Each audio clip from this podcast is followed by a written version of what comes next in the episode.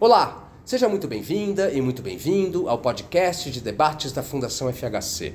Eu sou Otávio Dias, editor de conteúdo. Aqui você poderá ouvir uma versão condensada de nossos webinars. Passadas as eleições de 2022, o governo Lula terá uma janela de oportunidade para se aproximar do eleitorado evangélico mais moderado, que se sentiu incomodado com a excessiva politização dos cultos durante a campanha. Para ter êxito, o futuro governo deve evitar iniciativas que causem rejeição do eleitorado cristão conservador e avançar em políticas públicas direcionadas às famílias. O campo democrático tem como desafio entender os medos e as angústias que foram tão explorados pela extrema-direita, em vez de fazer pouco deles ou folclorizá-los. É fundamental compreender como esses sentimentos se conectam à experiência de vida, às ideias, crenças e afetos das famílias evangélicas e buscar uma reconexão com elas por meio de políticas públicas que de fato valorizem a família disse a socióloga Esther Solano, que se dedica há vários anos a estudar o eleitorado brasileiro a partir de pesquisas qualitativas com grupos focais. O novo governo também terá a oportunidade de buscar uma aproximação com a população das cidades médias e pequenas do interior do país, próximas ao mundo rural, cujas economias têm sido impulsionadas pelas receitas do agronegócio. É fato que o agronegócio apoiou majoritariamente Bolsonaro, mas o perfil do voto nas áreas rurais e interioranas, inclusive naquelas impactadas pela presença da agricultura e da pecuária, é mais heterogêneo do que uma visão impressionista ou imediatista poderia nos levar a crer, disse o sociólogo Arilson Favareto, pesquisador do SEBRAP. Classe social é uma clivagem fundamental na definição do voto das pessoas, mas raça é desimportante? Claro que não.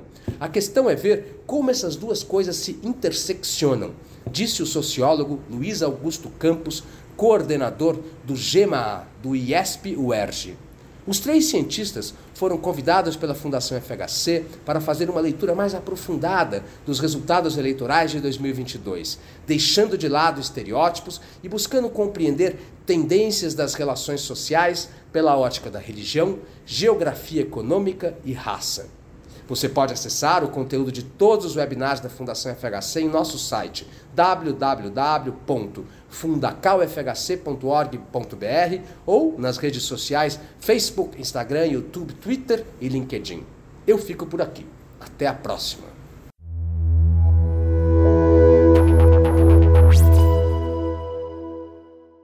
Passemos a nossa conversa uh, agora por ordem alfabética. Arilson, começa você. Uh, eu faço o papel chato aqui de controlar 15 minutos, uh, são 10h35. Portanto, se a minha, matemática funciona, até 10h50 você tem a posse da bola. Obrigado, eh, Sérgio. Obrigado à Fundação Fernando Cardoso pelo convite para estar aqui com vocês, né, participar de mais um desses debates tão interessantes né, que vocês uh, promovem. É um prazer também uh, encontrar aqui os meus colegas Luiz Augusto, Esther, e agradeço também a todos vocês que estão acompanhando a gente. É, como o Sérgio já, já tinha dito, é, o que me foi pedido era que abordasse esse tema, né, o Brasil que sai das urnas, é, em diálogo com a, a perspectiva, temas e questões postas desde aquilo que a gente chama de Brasil rural, novo rural, uh, ou do que eu muitas vezes chamo de Brasil rural e interiorano. Então, eu vou tentar, nesses 15 minutos, passar aqui por três uh, pontos. Uh, se o tempo não permitir, eu deixo o último deles para a nossa segunda rodada. Mas o primeiro ponto que eu queria abordar aqui é, é o seguinte: eu acho que para a gente entender essa, esse tema, desde uma perspectiva do, do Brasil rural, é, é preciso a gente colocar pelo menos um grãozinho de sal em duas interpretações que correram muito né, pelas redes sociais e, outras, e outros meios logo depois que a eleição acabou. Então, uma delas que eu me lembro bastante era de um mapa que mostra uma grande mancha, né, que vem ali desde o Acre, passando por todo o centro-oeste, pegando né, uma parte expressiva do sudeste até o sul, é, é, dizendo, olha, o, o, o agro, é, entendido como sinônimo do Brasil rural, que já me parece um equívoco, uh, votou com o, o, o Bolsonaro. Né? É, é, preciso colocar um grãozinho de sal nessa afirmação é, pelo seguinte: a primeira delas é dizer o seguinte: o, o, Brasil rural não se resume a essa mancha. Né? Então, se a gente for olhar é, para aquilo que a gente considera como rural no Brasil, nós temos uma heterogeneidade muito maior. Então, como todo mundo sabe, é, o Nordeste, no qual as áreas rurais têm um peso significativo, votou predominantemente em Lula. Né? Uh, o voto na Amazônia também não seguiu exatamente esse padrão do Centro-Oeste. Então, a, a, maneira como o Brasil rural votou, ela é um pouco mais heterogênea do que aquele mapa que circulou tanto nas redes sociais é, nos deixa transparecer. Mesmo se a gente considerar como agro o Brasil daquelas regiões que são produtoras de commodities, há algumas uh, diferenças que a gente precisa chamar atenção. Uh, vamos dar um exemplo. Né? O Mato Piba, né? a região que hoje é, digamos assim, um uma das vitrines, símbolos do, do agronegócio, uh, o Lula ganhou né? em praticamente todas as cidades ali do, do Mato Piba. Então, isso não significa dizer, por exemplo, que o Brasil do agronegócio e das suas organizações não estiveram com Bolsonaro. É claro que eles estiveram, mas isso significa dizer que se a gente quer interpretar o que está se passando no Brasil rural e interiorano, o retrato é um pouquinho mais uh, heterogêneo e a gente precisaria colocar outras variáveis aí, como, por exemplo, as características do tecido econômico e social dessas regiões, aspectos relacionados à estrutura fundiária, etc., etc. Depois a gente pode voltar nisso com mais detalhes, senão eu gasto todo o meu tempo só falando disso nessa primeira rodada. Também uh, é interessante observar que, no caso do Brasil, há nuances em relação àquilo que a gente tem visto com relação ao padrão espacial do voto conservador no plano internacional. Ou seja, o mapa dos votos no Brasil não repete exatamente o que aconteceu com a votação do Brexit né, uh, uh, ou com a votação do Trump nos Estados Unidos, no qual ficou mais claro né, essa coisa dos centros dinâmicos tendo um perfil de voto e o interior né, do país tendo uh, um outro perfil de voto. Mais uma vez, no caso brasileiro, a realidade é um pouco mais heterogênea e não dá para reduzir a, a, a, o perfil do voto é, em termos espaciais dessa, dessa maneira. O que há, isso sim, me parece, é uh, que nessa clivagem dos votos Bolsonaro e Lula em termos espaciais, a maneira como a população dessas regiões reage a uma certa sensação de insegurança é diferente e isso acaba inspirando um pouco o, o voto. Vou dar um exemplo. Né? Eu tive, uh, algumas semanas atrás, fazendo pesquisa no norte do Mato Grosso e eu perguntava para um, um colega de lá por que, que o, o, o, perfil do voto aqui é tão bolsonarista e tal? E ele me dizia o seguinte: ele falou, olha, porque a maior parte das pessoas aqui tem uma sensação de que tem circulado dinheiro aqui como nunca, foi a expressão que ele, que ele usou, e isso está muito relacionado a uma certa sensação de que agora pode tudo. Isto é, desregulamentação, diminuição de fiscalização, etc., etc., e isso passou a ser visto como oportunidade em algumas regiões que existem ali. Também em relação a isso, é preciso colocar um grãozinho de sal nessa afirmação. Por quê? Porque mesmo os atores do agronegócio no Brasil não são homogêneos. Então, não é verdade né, é, que todas as empresas ou que todos os segmentos apostam nessa ideia do vale tudo. Tem setores que perdem com esse vale tudo é, e parte deles perceberam isso também, ainda que se posicionando de maneira tímida aí no processo eleitoral.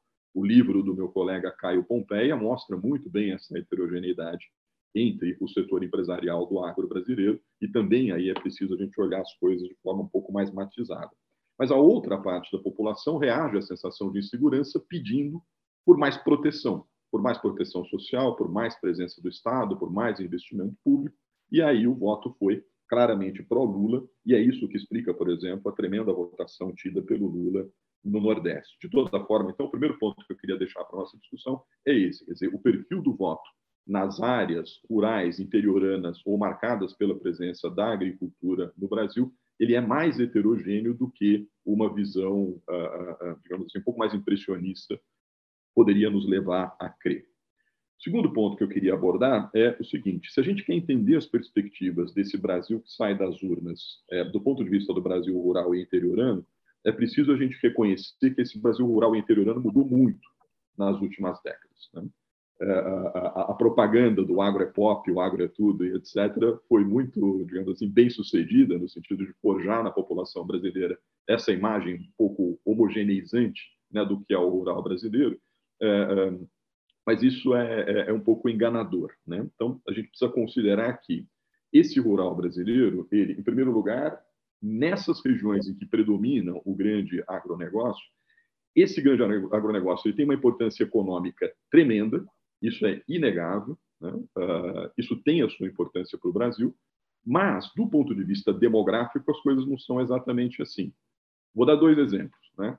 Nós que estamos aqui em São Paulo, se a gente for viajar, digamos assim, daqui em direção a Brasília, saiu daqui de São Paulo 100 quilômetros, ou seja, depois de Campinas, nós vamos encontrar um mar de cana até a fronteira do estado.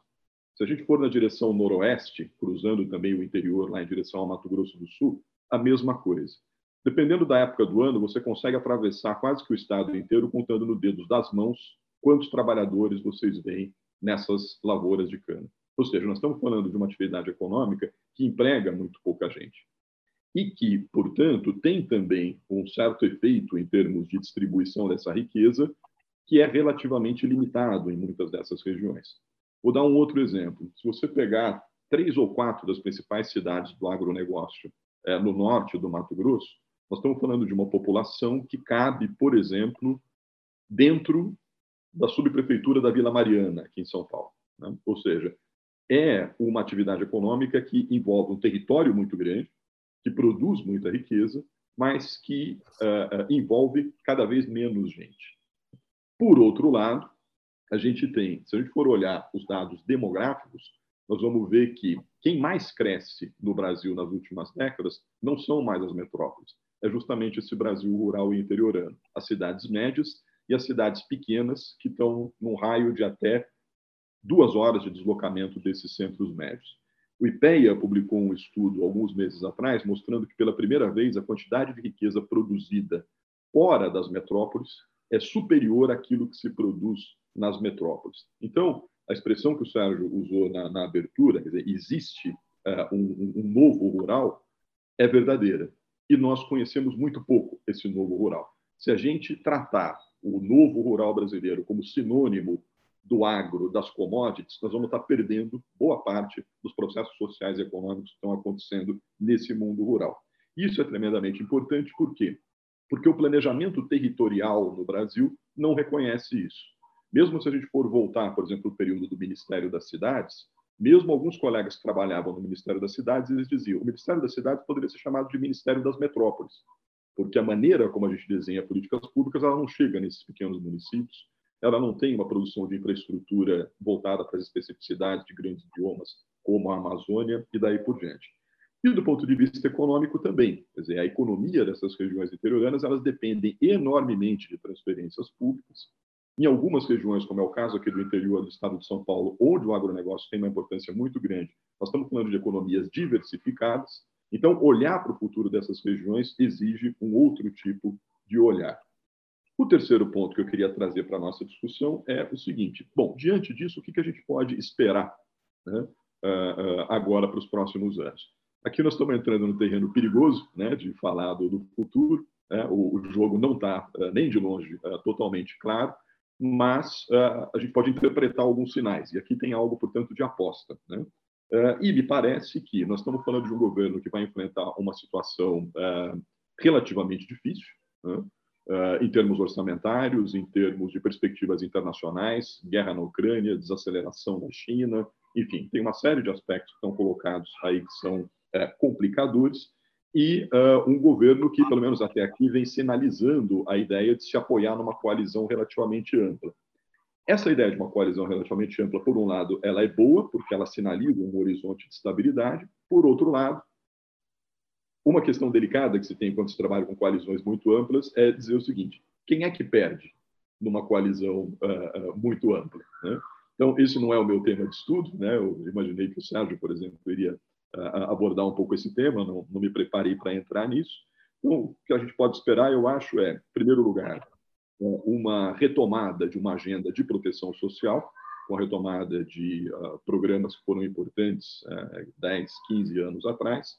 Segundo lugar, uma agenda que, do ponto de vista ambiental, esteja muito mais pautada pela retomada da legalidade, o que não é pouca coisa, e isso é importante, inclusive, para o agro brasileiro, embora gere muitos conflitos, pensando nessa ideia de heterogeneidade, e um pragmatismo uh, relativamente elevado para poder apresentar resultados no curto prazo e diminuir o custo político das decisões que vão ser tomadas.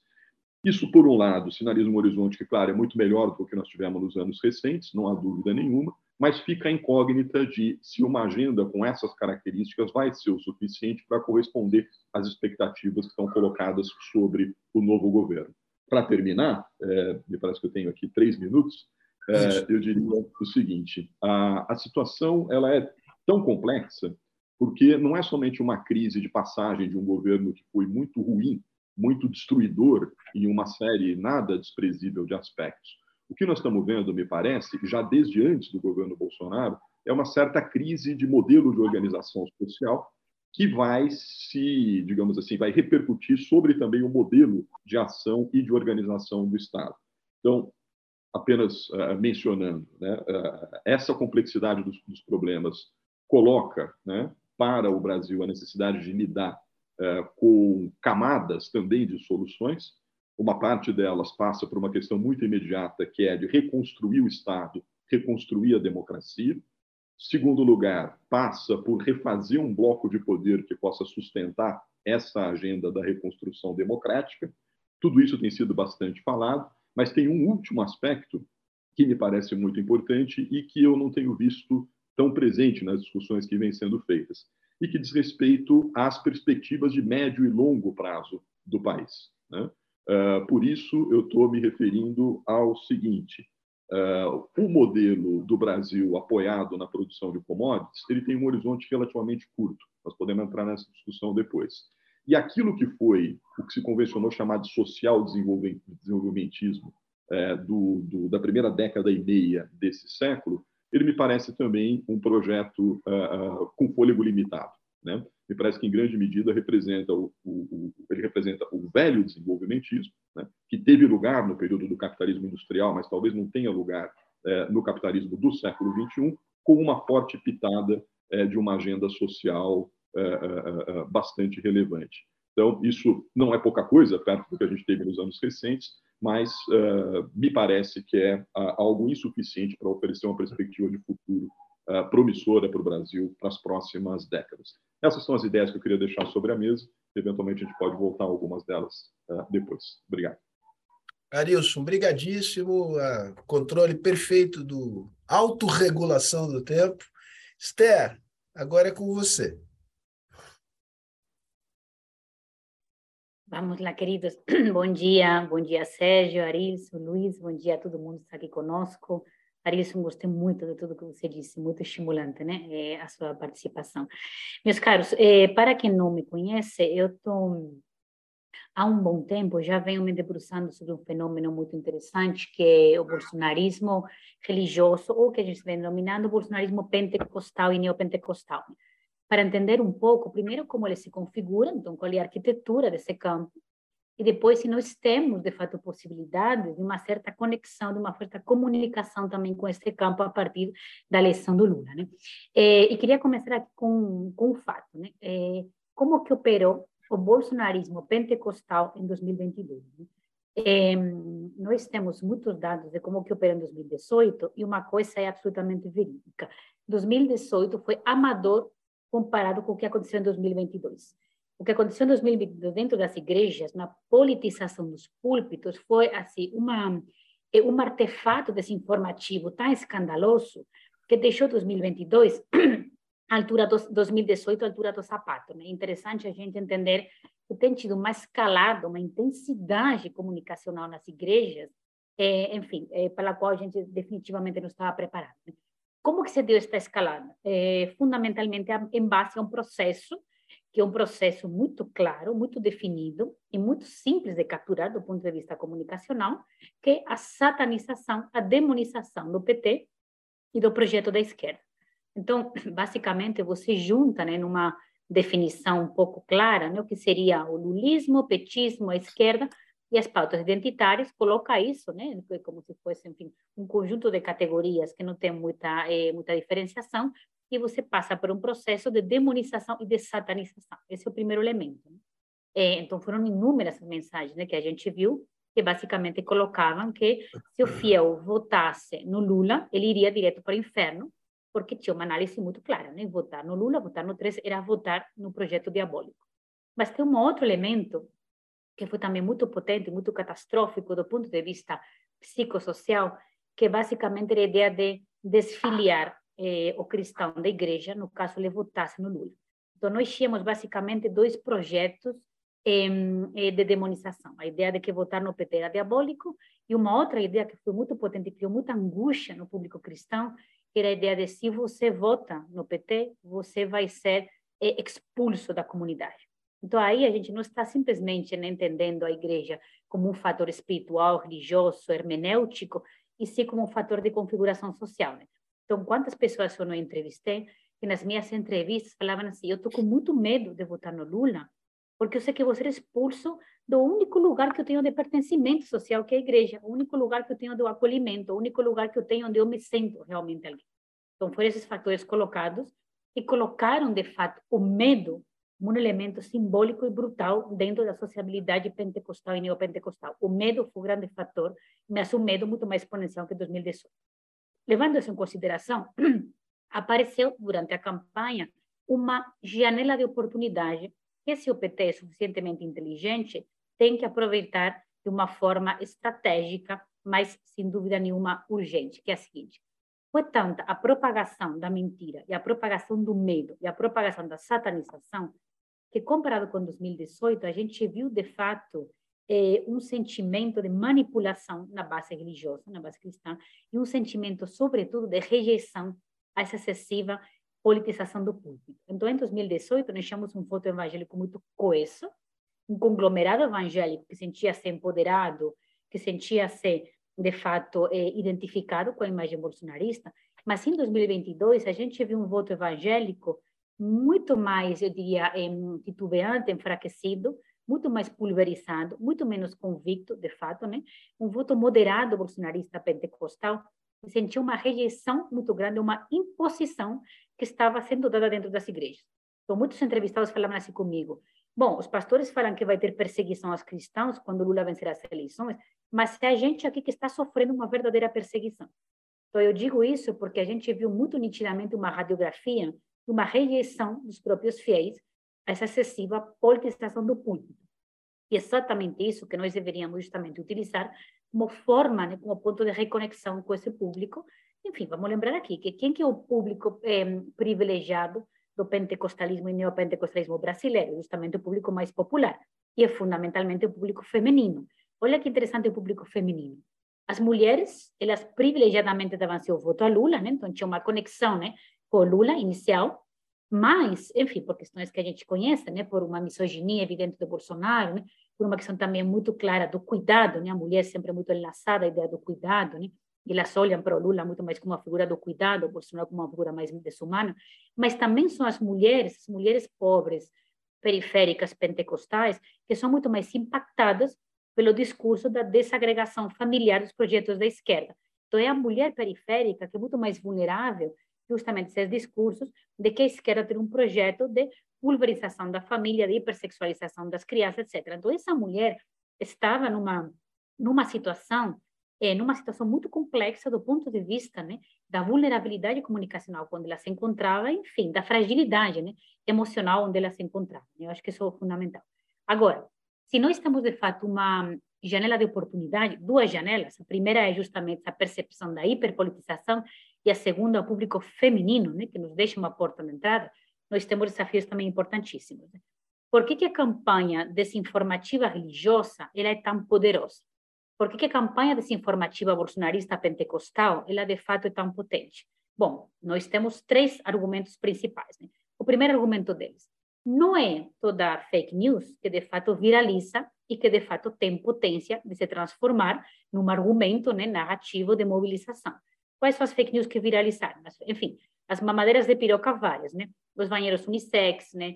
É, enfim, de novo, kit gay, etc. Né?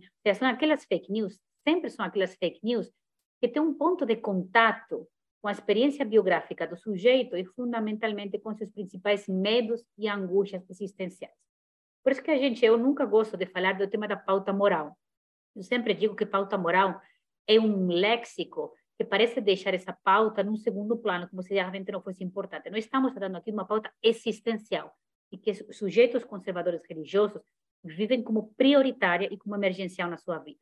Então, são aquelas fake news que conectam com medos, com medos muito profundos, muito viscerais, que têm a ver fundamentalmente com a ideia da família de infância como grandes norteadores do pensamento conservador. Então, esse é para mim o principal desafio. O fato é esses medos estão sendo trabalhados pela extrema-direita. E o fato, o desafio é que nós, como campo democrático, temos que, pelo menos, entender esses medos, não folclorizar esses medos. Então, de novo, não cometer os mesmos erros de gargalhar diante da ideia do banheiro unissex, uma madeira de piroca, e entender que isso conecta com experiências concretas, biográficas e afetivas dessas famílias. E, de novo, uma coisa que eu venho falando há muito tempo, reconectar com o tema da família. Nós temos que trabalhar o tema da família. Como que o campo democrático, num país laico, pode trabalhar o tema da família? Tirando o conteúdo moral, tirando, de fato, o conteúdo cristão e colocando, recolocando a família em termos de políticas públicas, fundamentalmente. Então, claro que, evidentemente, o presidente Lula tem potencial de trabalho sobre o tema família. Nós temos Bolsa Família, políticas educativas, políticas de cuidado com as mulheres, com os mais vulneráveis. Acho que é prioritário desmoralizar o tema família, descristianizar o tema família e recolocar o tema família onde num Estado laico sempre deveria estar, que é em torno às políticas públicas para todos. Isso para mim é prioritário. Segundo ponto importante, por que, essas fake news viralizaram dessa forma tão potente e assustadora? É porque elas chegam nos ecossistemas de territorialidade. Isso é fundamental para mim. A territorialidade é fundamental para entender a potência do ecossistema comunicacional das igrejas pentecostais e neopentecostais. São elas as que estão nos territórios vulneráveis. São elas as que fornecem acolhimento material, simbólico, afetivo e espiritual. Quantas também pessoas eu não entrevistei que falavam assim para mim, Esther, se não fosse pelo bico dos irmãos da igreja, meu marido estava hoje em dia desempregado. Se não fosse né, pelas mulheres da igreja, pelas irmãs da igreja, eu não tinha creche para deixar meu filho, não tinha como ir trabalhar. Se não fosse pela tarefa assistencial das igrejas dentro dos presídios, meu filho e minha filha já estavam no crime há muito tempo, etc, etc, etc.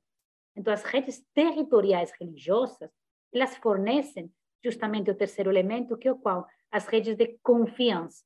E nós sabemos muito bem que para a viralização das fake news, as redes de confiança são absolutamente fundamentais. Por que, que eu acredito nesse conteúdo? Primeiro, porque ele conecta com alguma questão concreta ou emocional da minha vida. E segundo e fundamental, porque ele vem na mão de um sujeito ou de uma instituição na qual, de fato, eu acredito que forma parte do meu círculo de confiança. E por que, que eu acredito? Porque ela está do meu lado, porque ela está comigo, porque ela está no meu lado, não do ponto de vista abstrato, sino do ponto de vista concreto. Porque ela compartilha meu mesmo espaço, meu mesmo território, e porque ela compartilha da minha experiência de vida concreta e cotidiana também. Então, acho que isso é absolutamente fundamental. E o que, que isso nos coloca? Um desafio que é prioritário. O primeiro desafio é, de novo, territorialidade. Não é possível, né, do ponto de vista democrático, construir um reencantamento político, um reencantamento com a democracia, se a gente não estiver nos territórios. Se o único agente presente nos territórios periféricos mais vulneráveis, por, de novo, esse ecossistema religioso e nós não estivermos, de fato, com tudo. E um outro desafio que é fundamental, de novo, é o ecossistema comunicacional e de confiança. Né? Como que a gente consegue, de fato, reconstruir um ecossistema de confiança quando o campo democrático foi interrompido como interlocutor, porque nós passamos por esse processo de desumanização, de diabolização permanente, e quando, de fato, a gente não está presente nos territórios. Né? Então, acho que, para mim, um desafio fundamental agora do governo do Lula é o seguinte, entender que o diálogo com o campo popular evangélico não é um diálogo eleitoral, é um diálogo político. Então, que não adianta, de fato, interromper agora o diálogo quando a gente ganhou as eleições, se a gente não continuar, de fato, tentando conectar do ponto de vista político ao longo desses quatro anos de governo, tentando construir pontes de comunicação e tentando, de fato, reconstruir a humanidade do projeto de esquerda, do projeto petista, etc. Isso, para mim, é absolutamente fundamental. Então, eu acho que é urgente que o PT não esqueça né, desse, enfim, não esqueça de que o campo religioso não é um campo simplesmente religioso popular, não é um campo simplesmente eleitoral, é um campo também político de reconexão. Porque insisto muito nisso. Um campo religioso popular. Quando escuto os líderes da esquerda falando, nós temos que volver às periferias, temos que reconectar com a base, acho ótimo, excelente. Mas quais bases? Quais periferias? Porque não são mais periferias dos anos 70, 80, são outras periferias. São periferias onde, por exemplo, o pensamento meritocrático, microempreendedor, etc., está muito presente. Vamos dialogar com esse pensamento meritocrático empreendedor, que, aliás, tem muito a ver também com as novas correntes religiosas pentecostais e neopentecostais. Vamos dialogar com periferias que são evangélicas, são as periferias que estão aí colocadas. Não são periferias românticas, né, eh, progressistas, né, de esquerda por natureza. Então, vamos dialogar, dialoguemos.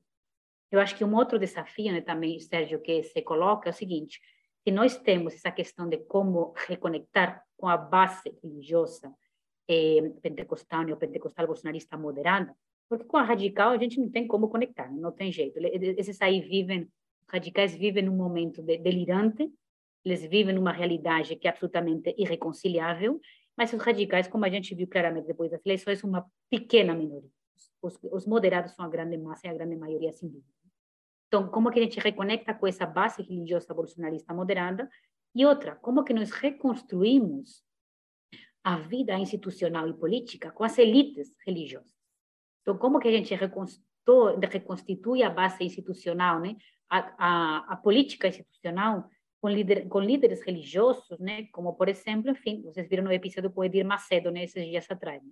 O Edir Macedo soltou um tweet dizendo que ele perdoa o Lula, que ele perdoa o PT, e a Igreja Roma soltou um outro tweet dizendo que, pô, nenhuma não tem nada que perdoar, então o que, que você está me perdoando, né? basicamente? Estado laico, você não tem que me perdoar nada, né? E aí a gente já entra num atrito, e são esses atritos os que muito me preocupam, né? Porque não sei se vocês lembram, em 2018, é, eu também segui muito de perto esse tema, teve um momento, né? Acho que todo mundo aqui lembra, deve, eu vou lembrar, quando Haddad, que foi numa entrevista, ele solta uma frase e fala assim, o Edir Macedo é um charlatão. Lembram desse episódio? O Dilma é um charlatão. Nós medimos em 2018 a repercussão disso né, no, no campo popular evangélico e foi absolutamente desastrosa isso aí. Porque, claro, isso é evidente, né? Dentro de uma família, eu posso criticar a minha família, mas eu não gosto que ninguém de fora critique, né? Então, nós temos agora a sutileza, e aí eu quero ver né, como que Lula age, mas, sobretudo, como que o PT consegue reagir, de, eh, enfim, de ver como que nós trabalhamos com líderes evangélicos que um trabalho fizeram muito violento, muito antidemocrático, né? um trabalho que foi desprezível, mas contra as quais a gente não pode, de fato, se enfrentar frontalmente, porque nós corremos o risco de perder, de fato, essa reconexão ainda não organizada com a base popular religiosa. Então, acho que acabo por aqui, Sérgio, dizendo que nós temos desafios, mas uma coisa me parece muito evidente. Eu que pesquiso esse público há bastante tempo, consigo muito bem entender que nós temos sim, uma porta de entrada que é justamente esse cansaço, esse esgotamento com a politização das igrejas. Nós temos uma segunda porta de entrada que é as pessoas estão querendo o quê? Estabilidade, estão querendo reunificar o país, estão querendo sentar domingo à mesa, família, tranquila, em paz. E eu acho que nós temos esse caminho também. O caminho da reunificação, da restauração da, da estabilidade, da ordem e da pacificação que as pessoas estão querendo. Se o PT soubesse, de fato, interpretar isso fazer uma leitura apurada e conectar com esses temas, temos talvez possibilidades interessantes por aí. Muito bom, Esther, excelente. Também controle, autorregulação perfeita do, do tempo. Luiz Augusto, agora o jogo é com você, 15 minutos. Obrigado, Sérgio. Queria te agradecer pelo convite, cumprimentar a Esté e o Ailson. Falas é, muito elucidativas. Infelizmente, eu acho que a minha não será tão elucidativa do momento que a gente está vivendo, porque minha entrada no tema está mais relacionada aos padrões de recrutamento eleitoral conectados à raça e ao gênero, uh, e como eu vou tentar mostrar, ainda que a gente tenha elementos conjunturais, uh, esses padrões, na verdade, na verdade, parecem obedecer tendências uh, mais antigas e de mudanças incrementais. Uh, como eu já disse, o meu interesse de pesquisa, sobretudo conectado a eleições, tem a ver com tentar entender os motivos que levam à subrepresentação de determinados grupos uh, na política formal, sobretudo no legislativo brasileiro e no caso dessas eleições de 2022, uh, uh, nas eleições para deputado federal e um pouco deputado estadual distrital, ainda que eu não vou falar uh, que eu não vou falar muito disso agora. O que a gente vê de modo geral nesse cenário é, na verdade, a consolidação de uma tendência que a gente pode chamar de uma tendência de avanços tímidos e incrementais. Né? Então, quando a gente observa uh, as chances eleitorais de mulheres, negros e mulheres negras, uh, o que a gente vê é um cenário muito menos oscilante, é, de acordo com a conjuntura, do que uh, uma tendência mais consolidada. Isso a despeito das mudanças nos discursos uh, sobre essas duas temáticas. Né? Então, se a gente pega a temática de gênero, a gente vem numa montanha russa uh, nas últimas nas últimas décadas, por exemplo, desde um período em que os discursos sobre gênero se tornaram mais progressistas, até um período mais recente, em que gênero se tornou, digamos assim, um objeto fundamental, um dos objetos centrais de ataque uh, do governo que está se encerrando, uh, e algo um pouco similar em relação à questão racial, uh, que hoje ocupa o centro do debate público, que até, sei lá, 10 anos, 5 anos atrás, não era assim.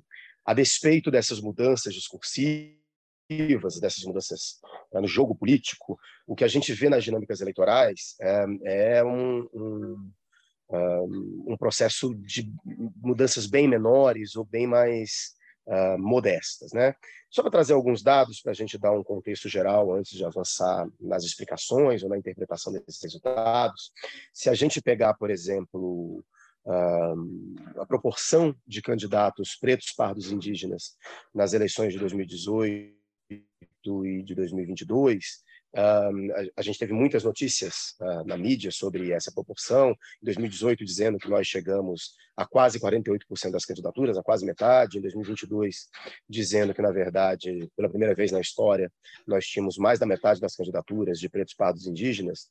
Uh, ou seja, a gente saiu de 48% em 2018 para 52% em 2022. São dados positivos, são dados que indicam uh, avanços, mas, na verdade, são dados que mostram um padrão histórico razoavelmente consolidado. Se a gente voltar um pouco antes, né, para 2014, a gente tinha ali 45, 46% uh, de candidaturas pretas, pardas indígenas. Né? Então, a gente vem tendo uh, avanços, mas esses avanços são muito uh, incrementais e eu acho que não fazem muito jus ao tipo de notícia que, que, que sai, ao tipo de enquadramento midiático que eles recebem.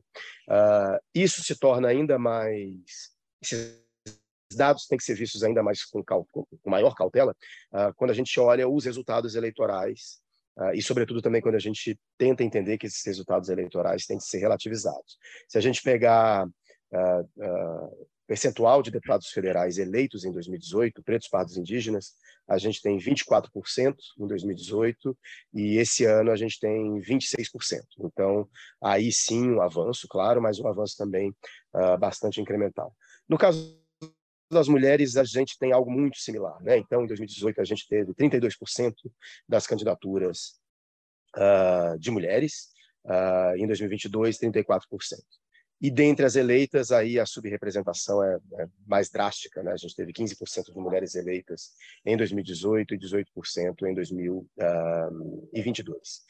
É, a partir de agora, eu vou falar um pouco mais detidamente sobre as políticas que existem para esses grupos nas eleições e os seus uh, resultados, e eu vou falar em grupos interseccionais, né? ou seja, uh, homens brancos, mulheres pretas, pardas indígenas, uh, homens negros e, e, mulheres brancas. Né? E isso tem a ver com o fato de que, na verdade, esses grupos interseccionais eles têm eles sofrem com desigualdades distintas, eles têm políticas distintas voltadas para eles, e, e, eu acho importante tratar esses grupos uh, desse modo. O que, que a gente tem em termos de políticas para a redução da subrepresentação desses grupos na política brasileira. Né? Uh, a gente tem dois tipos de políticas que se aplicam de modos bastante diferentes a esses grupos. Então, o Brasil, por exemplo, possui cotas nas nominatas para mulheres, né, cotas eleitorais. Então, todos os partidos, coligações e agora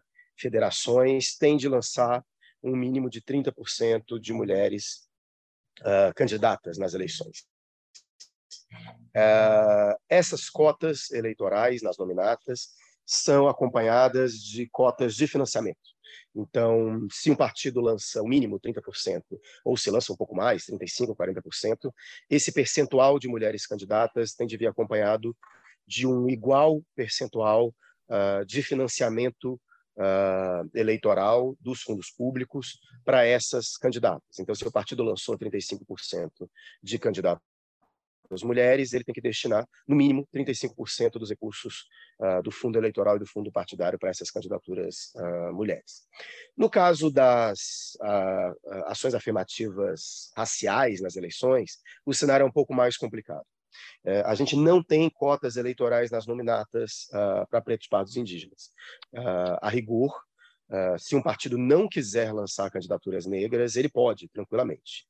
O que a gente tem, na verdade, são essas cotas de financiamento, uh, obedecendo à proporção de candidaturas lançadas. Então, se um partido uh, decide incluir 10% de pretos, pardos e indígenas nas suas nominatas, ele tem que destinar, no mínimo, uh, 10% do seu dos seus recursos públicos de financiamento para esses candidatos, né? Isso cria, criou nessas eleições um cenário um pouco estranho em relação às outras eleições e um pouco complexo de ser interpretado. A gente teve, de fato, uma redução nas desigualdades de financiamento entre todos os perfis de candidaturas.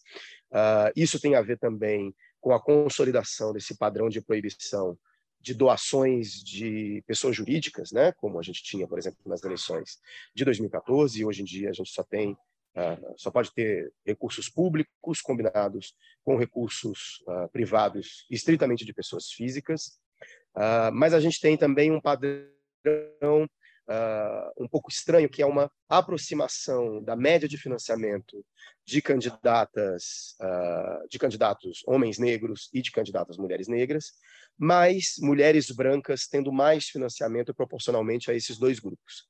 Isso tem a ver com o fato de que o modo como essas regras eleitorais foram estabelecidas é bastante insidioso. Né? Então, na verdade, por exemplo, um partido ou uma coligação uh, que queira computar esses dados de financiamento para escapar dessas regras eleitorais, pode, por exemplo, colocar candidatas mulheres a vice-governadora ou, ou vice-prefeita, no caso das eleições municipais, ou suplente em chapas para uh, o Senado, por exemplo.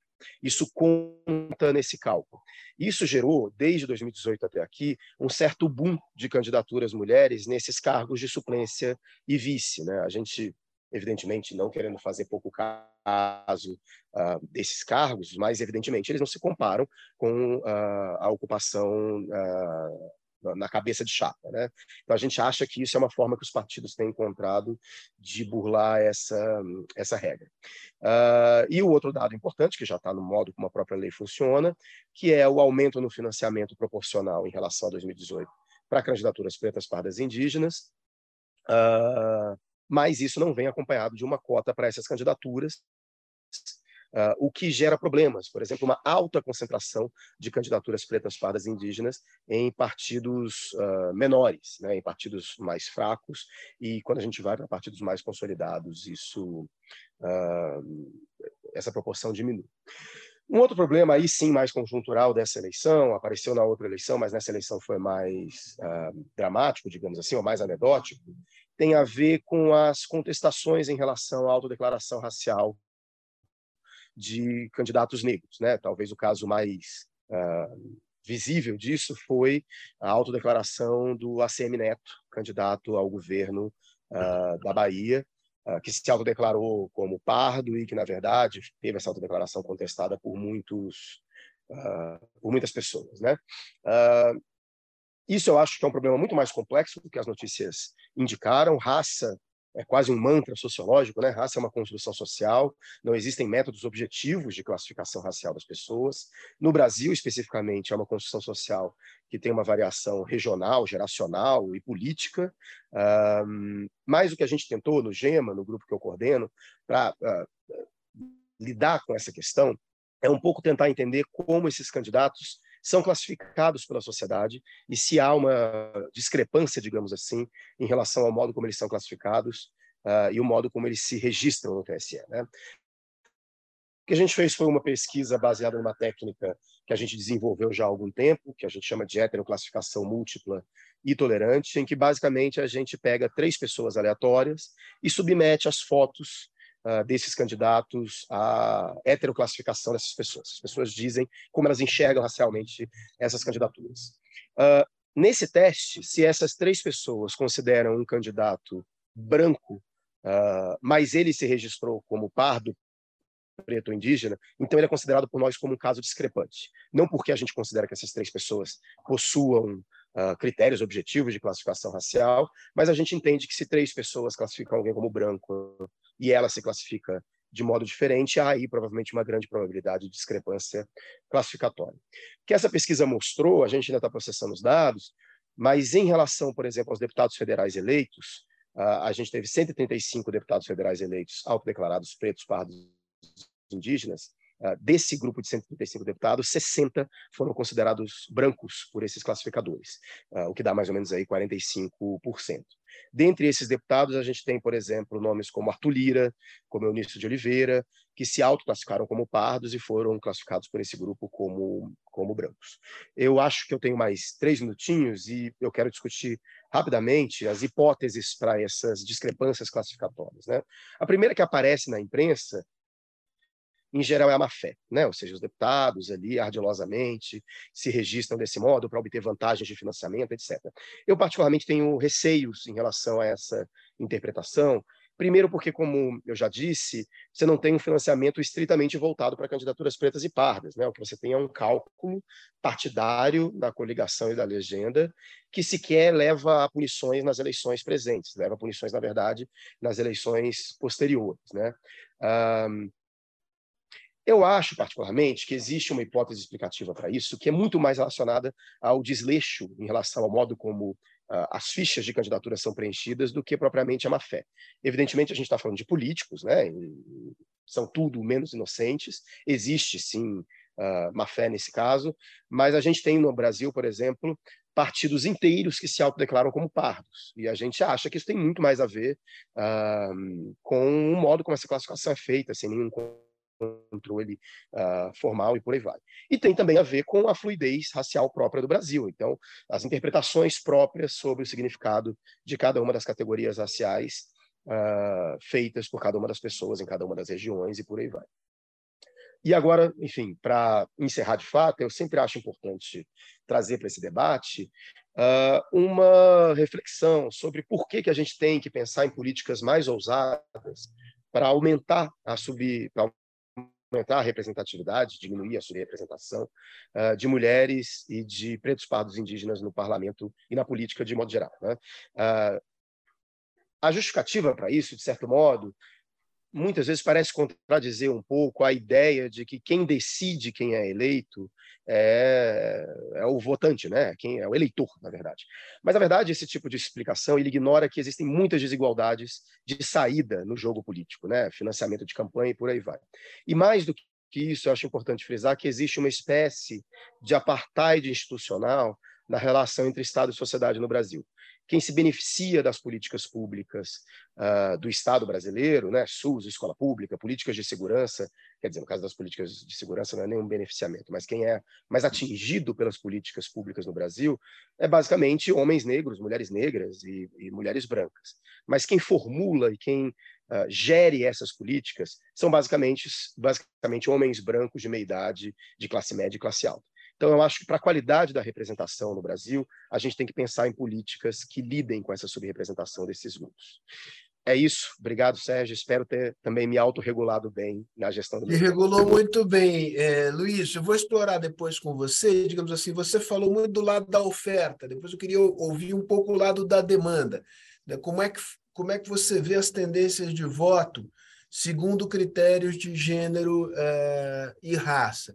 Mas deixa eu, inspirado aqui por uma pergunta que me chegou do, do Calil, Curi Filho, uh, fazer uma pergunta que e, e, acho que ela é uma só para o Arilson e, e para a Esther, que tem, é, que tem a ver com essa a, a capacidade, digamos, de reconexão do chamado campo democrático, campo progressista, etc., com setores que foram setores é, que aderiram ou foram capturados é, pelo bolsonarismo.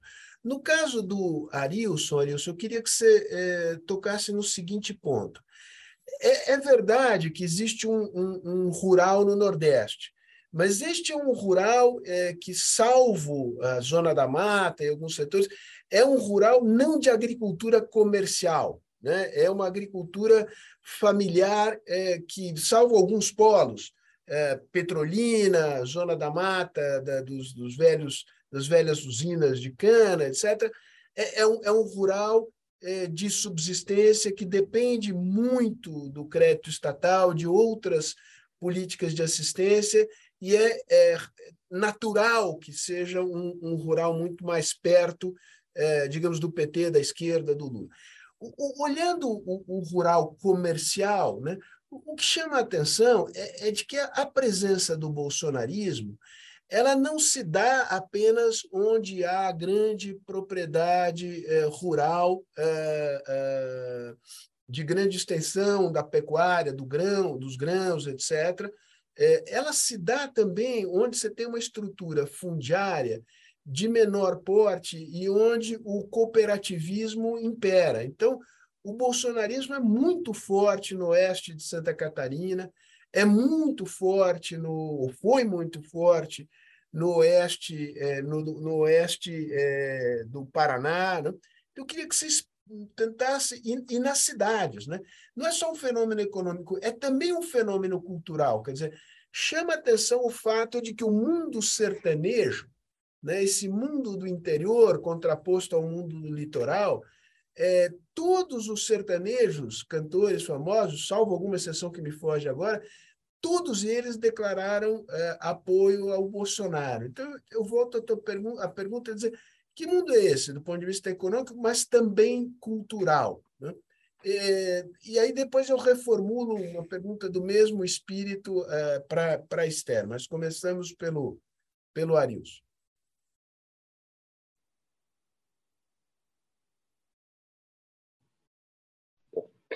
Vamos tentar tatear uma resposta para a sua pergunta. Né? Aqui né? todos, isso é bom você falar, isso, porque estamos todos tateando aqui, né? Quer dizer, nós estamos tentando formar um mosaico, ninguém imagina que disto vai resultar um retrato totalizante e claríssimo a respeito do Brasil que saiu das urnas. Uhum, exato, exato. Veja, é, primeiro, começando pelo, pelo começo da tua, da tua caracterização, né, é, mesmo quando a gente fala do, do Nordeste, mas o mesmo também valeria para a Amazônia, é, você tem razão em fazer essa, essa ponderação de que há um predomínio grande né, de, de agricultores é, nas áreas rurais, sobretudo no semiárido do Nordeste, né, que vivem ali no limite da, da vulnerabilidade é, mas você mesmo mencionava também, né? Hoje a gente tem uma quantidade razoável de polos dinâmicos ali, Petrolina Juazeiro, uh, o, o, também na faixa litorânea, mas ali da Bahia, né? Com a produção de, de, de madeira, uh, os outros polos de fruticultura pelo interior e toda aquela grande mancha espacial, vamos chamar assim, que pega o sul do Maranhão, o sul do Piauí Sim. e o oeste da Bahia, que é o que a gente Bahia. começou a chamar de, de Matopiba. Nota, por exemplo, que no caso ali do, do Matopiba, por que que, salvo engano da minha parte, com exceção de Luiz Eduardo Magalhães, vamos pegar o oeste da Bahia, né?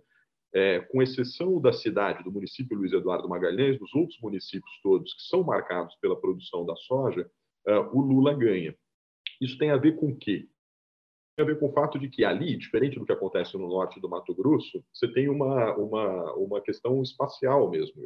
A grande produção de soja está nas chapadas, né? e nos chamados baixões você tem ainda uma predominância dessas comunidades tradicionais, dos núcleos urbanos, dos pequenos municípios e daí por diante. Então, essa diferença populacional né, entre uma área e outra no interior de um mesmo município deu a vitória para o Lula.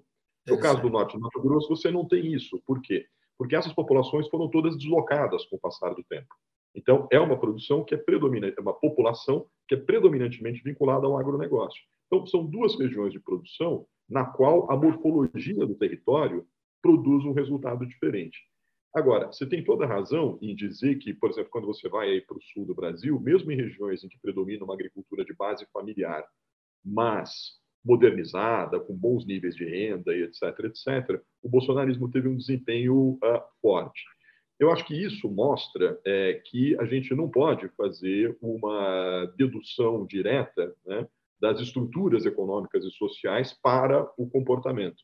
Tem outras variáveis, como você mesmo mencionava aí, né, de características uh, culturais, etc., etc., que vão influenciar nisso. Então, essa essa visão, né, vamos retomar mais uma vez a, a, o jargão né, que foi forjado ao longo desses últimos anos, do agro é pop, o agro é tudo e etc., é, isso representa, mais do que a importância econômica do agro, representa uma espécie de modelo de sociedade. Certo? Seria muito reducionista a gente dizer, por exemplo, que as músicas sertanejas são todas machistas, etc., etc. Agora, eu acho que eu não estaria cometendo nenhuma grande injustiça se eu disser que há um certo predomínio, por exemplo, de uma narrativa, né, de uma certa visão de mundo implícita em boa parte né, das músicas que fazem sucesso, de uma estética, né, de uma exis corporal, inclusive, que traduzem essa imagem de virilidade, é, de, enfim, de, de, de, de, certos valores que vão se estabelecer em consonância com o bolsonarismo. Então, eu acho que tudo isso forma uma, um campo de convergência no qual essa associação vai, uh, vai acontecer. Tem uma outra questão, para terminar e não me alongar muito, que é importante, que é a seguinte: existem, aí trazendo agora de volta, de volta um pouco a discussão para o campo da economia política propriamente dita, existem muitas interdependências entre esses setores, certo? Então, uh, vou te dar dois exemplos. Né? O primeiro deles é o seguinte: quando eu perguntava uma vez para um agricultor produtor de soja, eu dizia: olha, como é que você vai fazer para competir agora? Porque o preço dos insumos está subindo muito, o, o boom das commodities já não está aquela coisa que estava antes, etc. Como é que vai fazer? Resumindo muito, no final da conversa ele me disse: olha, se nada disso der certo, eu vendo essa terra aqui e com o mesmo valor eu compro três vezes mais lá na frente. Três vezes, compro três vezes mais terra lá na frente significa o quê? A fronteira da Amazônia. Uhum. E a gente sabe que aí nós estamos tocando naquela parte obscura da apropriação do território. Então, dizer, o agro é muito heterogêneo, você tem setores muito avançados, né? você tem setores muito pragmáticos, e o grande problema é que esses setores mais avançados não conseguem controlar o que acontece lá na ponta. Então, consciente ou inconscientemente, há uma combinação de interesses, dizendo de maneira muito simples, a fronteira continua funcionando como válvula de escape para as pressões competitivas que acontecem nas regiões mais modernas. Você soma tudo isso, dá esse caldo. Enfim, é o que é eu podia te dizer por agora. É, não, antes de passar a bola para a Esther, eu, digamos, eu, eu, realmente acho que você fez essa, essa. No fundo, é o seguinte: o, o, o agro moderno procura vender a ideia de que existe uma espécie de muralha da China entre o agro moderno e o agro predatório. A realidade observada por você e por outros pesquisadores, para dizer de maneira elegante, é muito mais complexa. Né? É muito mais complexa. E isto faz, muitas vezes, que setores eh, modernos, com ou sem aspas, não assumam uma posição clara com relação, digamos, para usar o, o, o, o jargão da moda agora, as políticas ESG. Porque, no fundo, ele talvez não esteja com um pé em cada canoa agora, mas ele pode vir a estar no futuro. Então, portanto, ele não quer assumir posição, posição clara. Um, Esther, queria, queria passar a bola para você. É, você. Você disse é, que é necessário descristianizar a agenda que você não prefere não chamar de moral, prefere chamar é, de existencial. Né? Notar, primeiro, de maneira interessante, como essa visão tradicional da família ela articula no mesmo, numa mesma percepção, no, no comportamento eleitoral, tanto de certos setores da periferia urbana conservadora, quanto, digamos, do agronegócio, porque é uma visão é, da família como uma família chefiada por um homem viril em que a mulher desempenha um papel secundário de, de, de cuidado da prole. Mas, dito isso, a, a pergunta é a seguinte: é, você tem razão que é, é, a agenda de políticas públicas é, é fundamental, né? Mas o fato é que é, tem alguns temas tabu em relação aos quais eu me pergunto se, digamos, a esquerda mais identitária aprendeu a lição, né? Porque, queiramos ou não, tem certos temas que têm a ver com uma percepção de sexualização excessiva das crianças, em particular, que é preciso ir com muito, muito vagar e cuidado. Né? É, é, e, e, acho que essa é uma armadilha na qual a esquerda, é, de viés, digamos, que, que dá, valoriza esse tema da agenda é, moral, existencial, é, me parece que escorrega. Né? Você diria que é melhor jogar na defensiva nesse campo nos próximos quatro anos? É, Sérgio, eu conduzi agora uma pesquisa muito grande com mulheres eh, conservadoras moderadas que tinham votado em Bolsonaro, mas estavam frustradas com ele, fundamentalmente religiosas, tentando entender como que o campo progressista consegue conectar e comunicar com essas mulheres. Né? E foi assim interessantíssimo, alguns achados muito interessantes, sobretudo quedas né, de preconceitos iniciais. Né? Então, primeiro achado importante, essas mulheres estão querendo conversar, estão querendo ser escutadas, querem conversar sobre o papel da mulher, sobre o feminismo, sobre os filhos, sobre a maternidade, há uma necessidade muito grande de escuta e de visibilidade. Eu insisto muito no público feminino, ou seja, porque não tenho absolutamente nenhuma dúvida que o público que é a nossa porta de entrada para desradicalizar todo esse mundo religioso, o público feminino. Então, apareceram coisas fascinantes, que, por exemplo, nós temos uma visão muito preconcebida, muito preconstruída dessa mulher religiosa que aceita seu papel de subordinação, por exemplo, ao homem, porque biblicamente assim está imposto. O que nós encontramos é todo um movimento também de resistência e de empoderamento feminino, que é, por exemplo, muito interessante, mas que passa muito por baixo do nosso radar. Né? Então, as mulheres entrevistadas, já há muita literatura sobre isso, falavam assim, justamente o ponto que eu não gosto da igreja é quando o pastor fala que a mulher estar subordinada ao homem, porque uma mulher tem que ser papel secundário, porque acho que toda mulher tem que ter a sua independência financeira, eu quero que as minhas filhas trabalhem, estudem, então há um protagonismo, né, desse papel da mulher no espaço público que é muito intenso, por exemplo, que a gente não chega a entender isso, porque nós não estamos nesse espaço de sociabilidade, né, Sérgio, por exemplo. Mas outra coisa, acho que dois pontos aqui. É, então, acho que assim, há pontos de convergência. Quando a gente fala de como uma mulher precisa conquistar o espaço público, é importantíssimo como isso converge com muitas mulheres.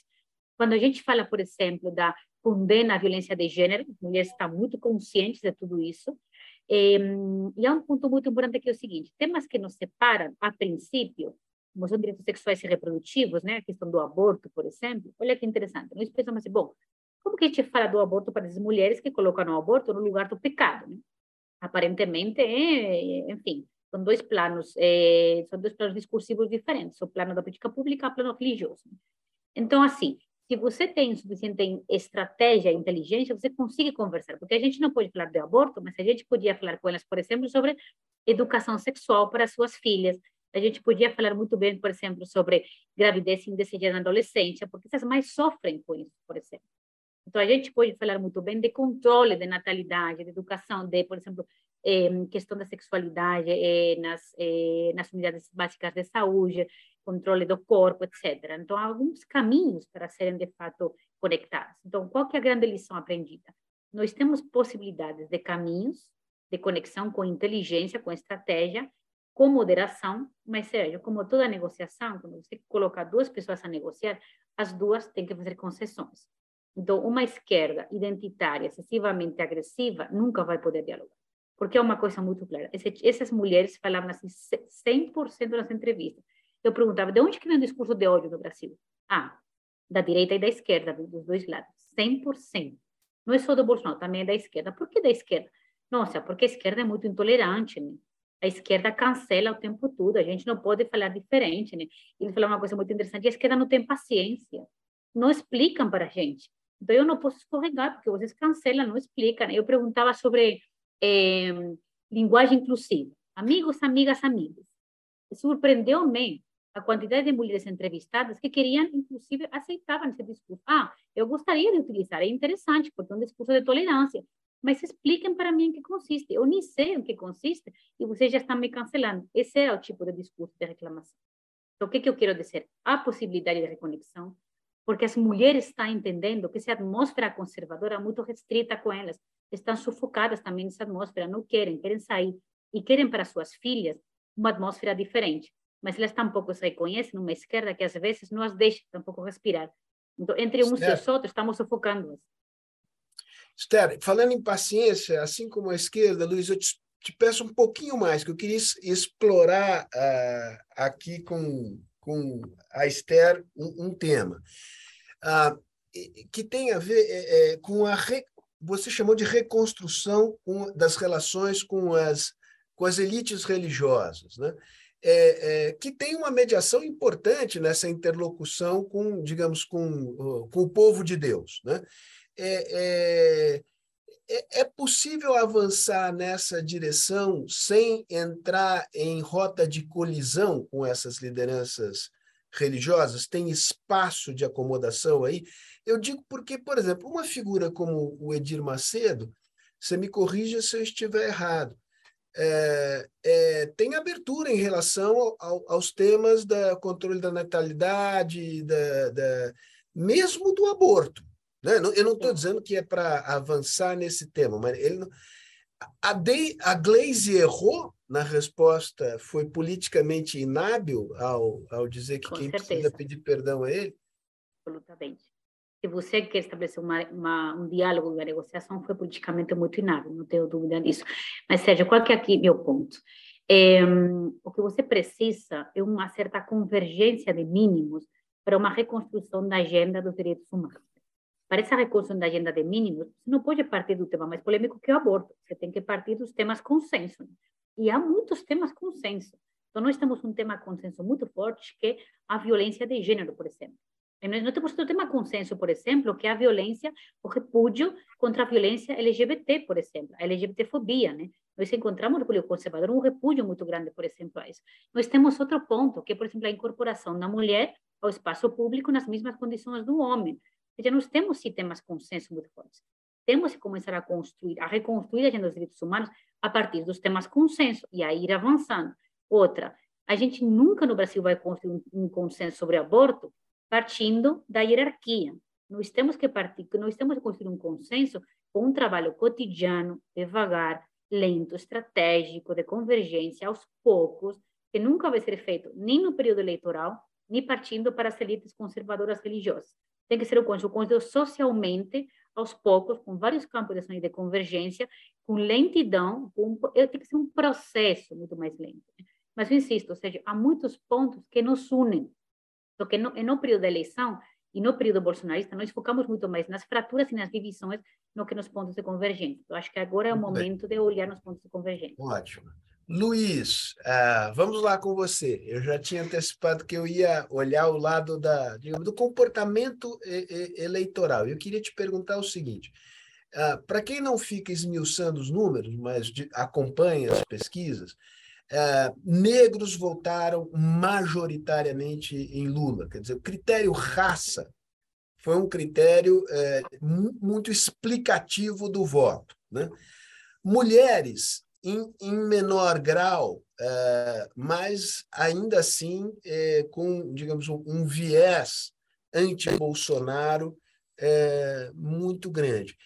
Isto é novo. É, né? Quando você olha o, o, as eleições para trás, quer dizer, o fato de que gênero e raça têm um peso tão grande é, na explicação é, do voto é um fenômeno novo ou é um fenômeno que já vem de antes? Bom, Sérgio, você foi no, digamos assim, na pérola dos estudos sobre eleições e raça, né, que tem a ver com essa dimensão do comportamento eleitoral. É, eu acho que quando a gente observa essa dimensão, você tem algumas complexidades aí.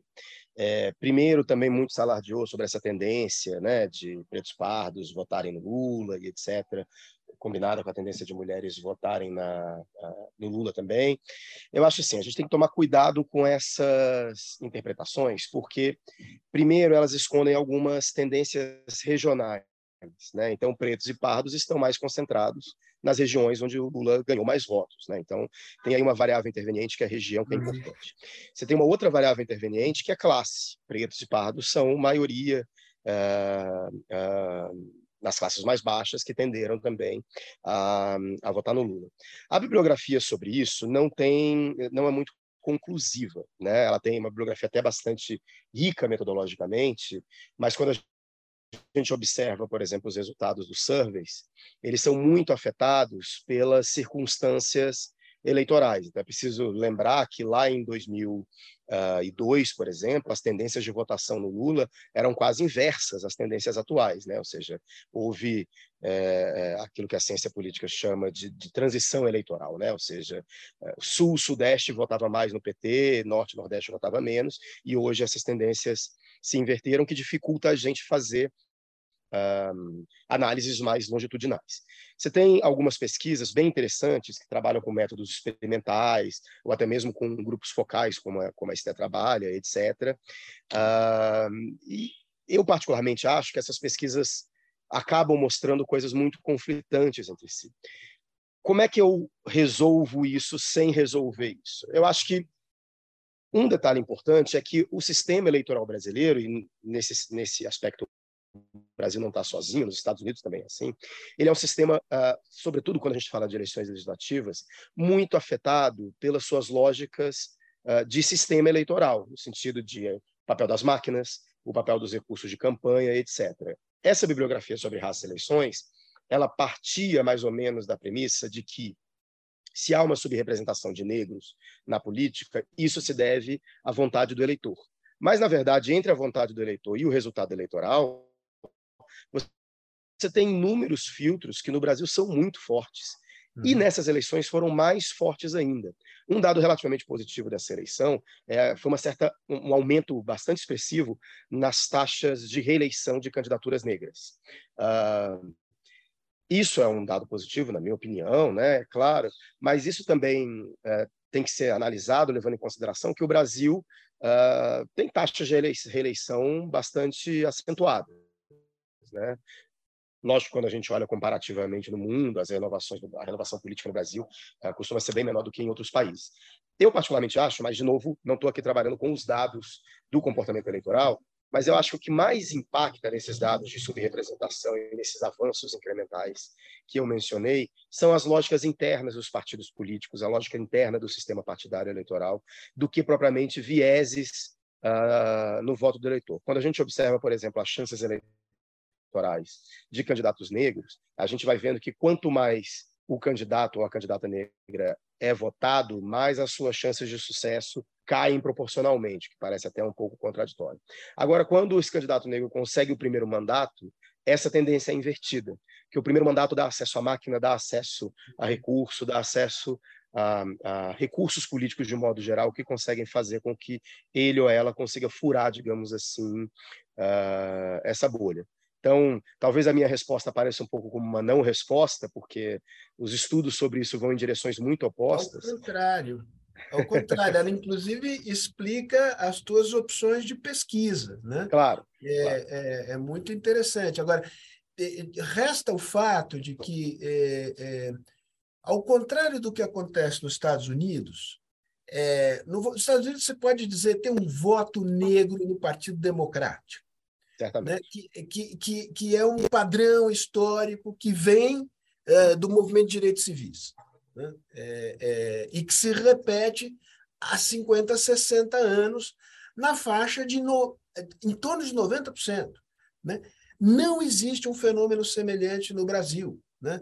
Então, por exemplo, quando o Valdemir Araújo pergunta como é possível que uma, um Estado com a população de maioria negra e parda como a Bahia tenha os dois principais candidatos sejam brancos, há controvérsias, né?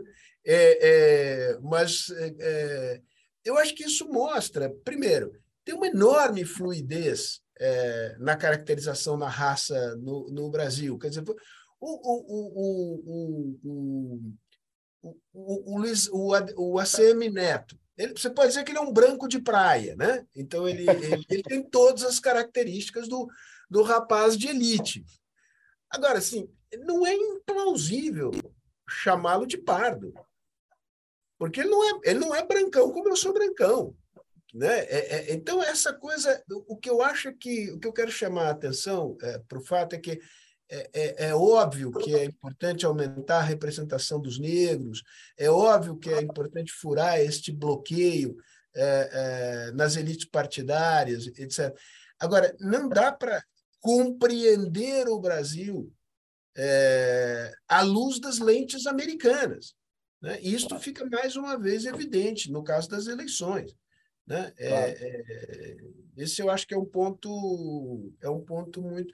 O Brasil é sempre mais mais complicado, mais complexo e, e, mais cheio de nuances do que do que supõe a nossa a nossa van filosofia, né? Claro, agora a, a, sua ponderação e a pergunta do Valdomiro me, me, são boas, porque me permitem. Valdemir, entrar... Valdemir, Valdemir. Valdemir, isso. É, em primeiro lugar, eu não considero o Jerônimo, atual candidato eleito na Bahia, propriamente branco, né? Ele, eu acho. Eu também não, é. É, também não. é negro, na verdade. Agora, o, o Jerônimo se classificou como indígena, na verdade, na, nas eleições. Então, só isso já é uma, uma outra camada de complexidade, né? Ele inclusive remete a determinada origem indígena, etc. E, tal. e eu concordo com você em relação ao Semineto. As pessoas muitas me perguntaram assim, mas o Assemineto, nossa, que mau caráter de se autodeclarar como pardo, mas a rigor, a rigor, ele defendeu um determinado significado da parditude, que é aquele do Brasil mestiço. Então, olha, eu sou mestiço e eu não estou aqui para duvidar que o Alcemi Neto tem alguma ascendência uh, negra e ele disse assim, para mim ser pardo é ser mestiço. Então o que estava em jogo ali não era só um conflito de classificação, estava em jogo ali era um conflito de uh, uh, visões diferentes do que significa a mestiçagem no Brasil. Se a gente volta antes da década de 90, todo mundo era mestiço no Brasil e o mestiço no Brasil não era negro. Hoje há uma disputa uh, em torno do que significa ser mestiço, do que significa ser pardo, e isso enriquece muito a política brasileira. Agora, voltando sobre o elemento, a comparação que você fez muito interessante com, com os Estados Unidos, isso também tem, o fato do voto negro nos Estados Unidos tem um, um viés, uma orientação muito clara para o Partido Democrata, também também tem uma característica institucional do sistema americano, que é distrital, né? E que quase sempre você tem dois candidatos concorrendo, e aí você tem que escolher entre dois candidatos. Então, Sim. imaginemos se no Brasil a gente tivesse esse sistema, mesmo que você tivesse, sei lá, um candidato de extrema direita num determinado distrito uh, e um candidato de direita moderada, provavelmente as pessoas negras, as pessoas mais pobres, escolheriam um candidato de direita moderada, porque uh, uh, então, embora haja um elemento aí de comportamento eleitoral, como sempre há, você tem também uma, um elemento institucional muito forte do sistema eleitoral influenciando isso, né? Deixa, antes de eu voltar a bola para o Stere e para o Arilson, deixa eu te fazer uma afirmação. Eu vou fazer uma afirmação, quero ver se você concorde, assim, concorda.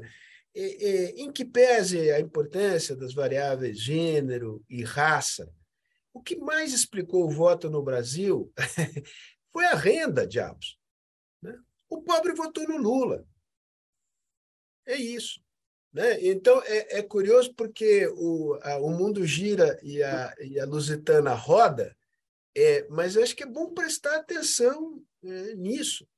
É, renda tem uma explicação, é, uma parte muito importante da, a, da explicação. O Lula foi o candidato dos pobres. Então, é, enfim, é só para é, cuidado com os identitarismos. É, é só isso. É, Tanto do ponto de vista da, da, da, da, pesquisa, né? quanto. Eu, eu sei que você não estou não, não, não te fazendo claro. crítica alguma, né? É, é, quanto do ponto de vista da política. Né? Claro, não, eu concordo com você. Inclusive, Uh, eu acho, eu tenho um ranço, digamos assim, com esse termo identitarismo, que a rigor, a rigor, quando você vai fazer pesquisas qualitativas, a gente fez alguns grupos focais não relacionados a eleições, mas relacionada a outra agenda minha, que são ações afirmativas, a gente vê muito um discurso que é muito interessante, que é que, basicamente negros que ascenderam socialmente, né? E eles dizem assim: olha, quando eu estava lá na minha periferia e eu era pobre, eu não via a questão racial porque todo mundo era preto e todo mundo era pobre. Então, quando eu acendi, aí que eu notei que havia uma certa discriminação. É, e aí que eu percebi que o fato de eu ser negro era importante.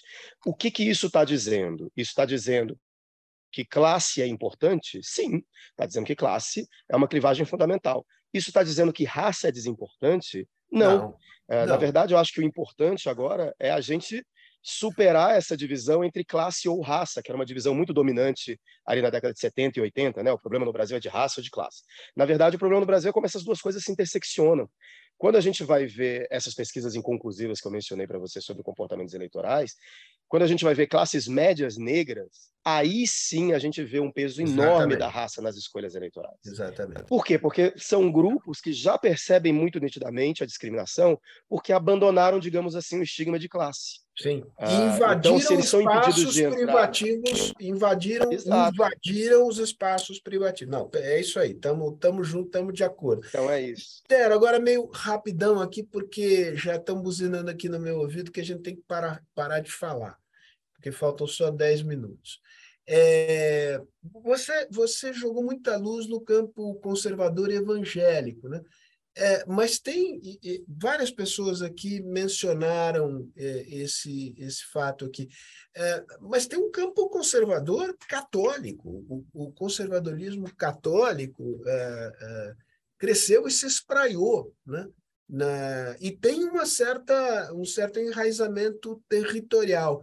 Você tem o que dizer a respeito disso ou fugiu ao teu campo de observação? resposta muito rápida, Sérgio. Tem um campo conservador católico, mas eu não consegui estudá-lo porque não conseguia estudar tudo. Então, como eu simplesmente pesquisei o campo conservador eh, evangélico, eh, não posso falar do campo conservador católico. Então, assim, quando eu não tenho pesquisa, não falo sobre assunto. Né?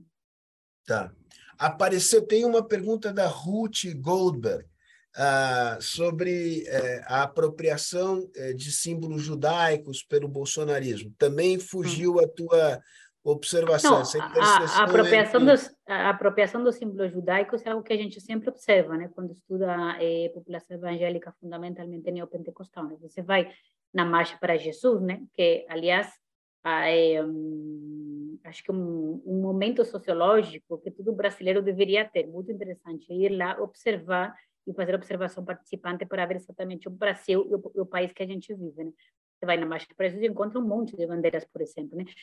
Eh, essa apropriação eh, dos símbolos religiosos, é, é, fundamentalmente a, a, bandeira né, do Israel, ela se dá, acho que, em duas, em, é, em dois vetores. Né? O primeiro é uma certa justificativa, né, de uma interpretação bíblica religiosa, de uma interpretação bíblica é, que é muito retrógrada. Então, se você vê claramente uma utilização dos símbolos religiosos do Israel, é, com a perspectiva sempre dessa utilização de uma de uma hermenêutica bíblica de retrocesso, né, de uma interpretação que é muito tradicionalista, etc. Né? Mas no caso bolsonarista, Sérgio, se dá um alinhamento muito claro entre a política externa né, bolsonarista e essa recuperação dessa órbita né, conservadora, religiosa também na sua política externa, e a utilização dos símbolos e da bandeira fundamentalmente do, do Israel. Então, acho que é um alinhamento entre um tradicionalismo religioso e uma hermenêutica bíblica é, retrógrada e uma política externa que convive. Né? É, eu deveria conhecer esse assunto melhor no Brasil, mas é, eu conheço, na verdade, melhor nos Estados Unidos. É, e, e, nos Estados Unidos, os movimentos, na, na concepção, digamos, das escrituras dos movimentos mais conservadores evangélicos, o, o local onde se localiza o Estado de Israel é o local imaginado, digamos, da luta final entre Cristo e o anticristo. Claro, então, isso, articula, inclusive, a política é, pró-Estado de Israel dos grupos, é, dos grupos evangélicos. É por aí. Uma lógica messiânica, né? Exato, exatamente. É isso. Uh, Arilson, uh, o, o, temor, é, é, o, outros do, dos fantasmas levantados uh, pelo, pelo, pela extrema-direita brasileira é a grande ameaça à propriedade privada representada pela volta do, do comunismo ao Brasil. Né? E, e, isto aparece muito no mundo, no mundo rural. Né? é, é, e, e, se materializa, digamos, no, no, medo do MST.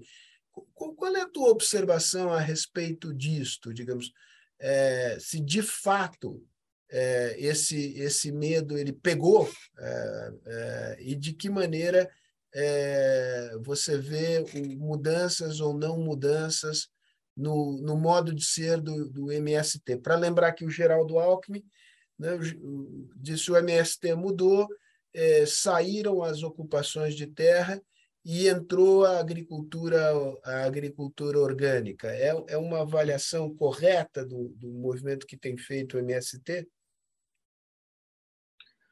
Num certo sentido, é, porque se você observar o número de ocupações e de terra e etc., isso vem caindo sistematicamente e se deve a uma série de fatores que, que não dá tempo da gente entrar aqui agora. O bolsonarismo é, dirá, que, dirá que caiu porque a, a mão dura é, do presidente Bolsonaro entrou em cena. É, é, mais um discurso bolsonarista que não se sustenta, porque se você for olhar, isso acontece já desde os anos dos, do, do, dos governos do PT, é, e você vai observar que já desde a segunda metade do segundo mandato do Lula, o ritmo de assentamentos também cai bastante, a ponto de quase zerar no governo Dilma. Então, isso não tem, isso não se sustenta nem na prática dos governos do PT, sobretudo na segunda metade do período petista, é, e esse temor né, de uma onda de ocupações, etc., etc., não se sustenta na própria estratégia do MST, que busca agora alianças com grupos urbanos, etc., a partir desse discurso da agroecologia e etc, etc. Então, e eu acho também que mesmo entre as organizações do segmento patronal, esse temor já foi mais forte. Eu acho que as, as digamos assim, o discurso do terror e etc, ele uh, passou muito mais por outras vias agora nesse nesse nesse último período do que exatamente por um temor do, do MST. Muito bem. Olha, é, só me resta aqui agradecer muitíssimo. Não era a pretensão dessa conversa nossa aqui traçar um quadro completo em que todas as pecinhas se encaixassem no nosso quebra-cabeça, né? mas acho que avançamos aqui no, na compreensão do Brasil que saiu das urnas. Pena que o Sérgio não veio, o Sérgio tinha ficado com a inglória tarefa de dar uma amarrada em tudo eu acho que ele inventou uma Covid para não aparecer, porque esse negócio de amarrar tudo no Brasil, em geral, não dá certo.